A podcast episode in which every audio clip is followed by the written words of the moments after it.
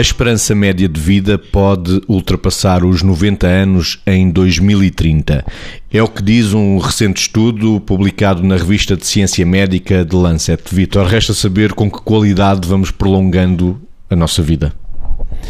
independentemente da questão da qualidade, eh, registar já que, de facto, eh, Portugal também é do, dos países da Europa onde a esperança média de vida mais subiu. E isso não deixa de ser interessante, sabendo que, quando o Mésicles faz, introduz a variável qualidade aqui no meio, o que é suposto é que a esperança média de vida possa aumentar, mas que a qualidade esteja linkada a, a este aumento da esperança média de vida, porque nós sabemos, por exemplo, em Portugal, que a questão da morte uh, juvenil e da morte infantil uh, foi uma das evoluções enormes, nomeadamente a, a, mortalidade infantil, uma das grandes evoluções que o país nas últimas décadas teve enquanto registro evolutivo, muito suportado naquilo que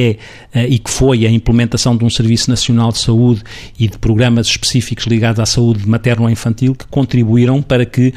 a qualidade que o Mésico está a referir ligada à esperança média de vida possa fazer sentido, porque não basta que a esperança média de vida eh, aumente, o que seria interessante é, e cada vez mais essa é a preocupação, é como é que aumentando a esperança média de vida, porque os serviços que se prestam garantem que eh, as doenças sejam tratadas de uma forma diferente e a preocupação com aquilo que são os indicadores de saúde, que é uma preocupação cada vez mais universal, não é aumentar por aumentar, é com que indicadores de saúde saúde, com que qualidade, com que satisfação, com que menos incapacidade é que isso se traduz, este aumento na esperança média de vida. Este é o desafio que nós podemos eventualmente ir, ir desenvolvendo. Margarida, o aumento da esperança média de vida já vai para além dos 90 anos em 2030, espera-se. Convém dizer que este número é a nível global, não é? Ou seja, que em Portugal, apesar de estar a aumentar realmente a esperança média de vida, parece que é um bocadinho mais tarde que a média se eh, chegará aí, se calhar umas décadas mais tarde. Em todo o caso, no fundo, claro que há menos mortalidade infantil há mais cuidados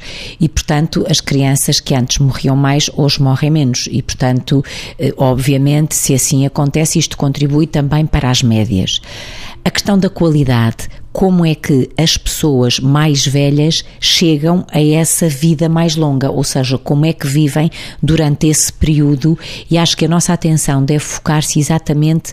nisto, que é, se é um dado adquirido que a esperança média de vida aumenta, também porque as pessoas mais velhas vivem mais, não só porque os mais novos morrem menos, então, como é que nós queremos e como é que cada um nos seus pelouros e nas suas áreas deve intervir e contribuir para que quem vive até mais tarde quem tem realmente vida longa possa viver com mais saúde, nomeadamente saúde física e saúde mental e também saúde social, ou seja, nesta perspectiva do que é o conceito abrangente de saúde da Organização Mundial de Saúde. Quero dizer, numa perspectiva global em que se vive bastante, valendo a pena viver, vivendo com qualidade, portanto, com um equilíbrio entre satisfação, no fundo, e sucesso na existência e com a consciência de que viver vale a pena durante todo o tempo em que se existe existe.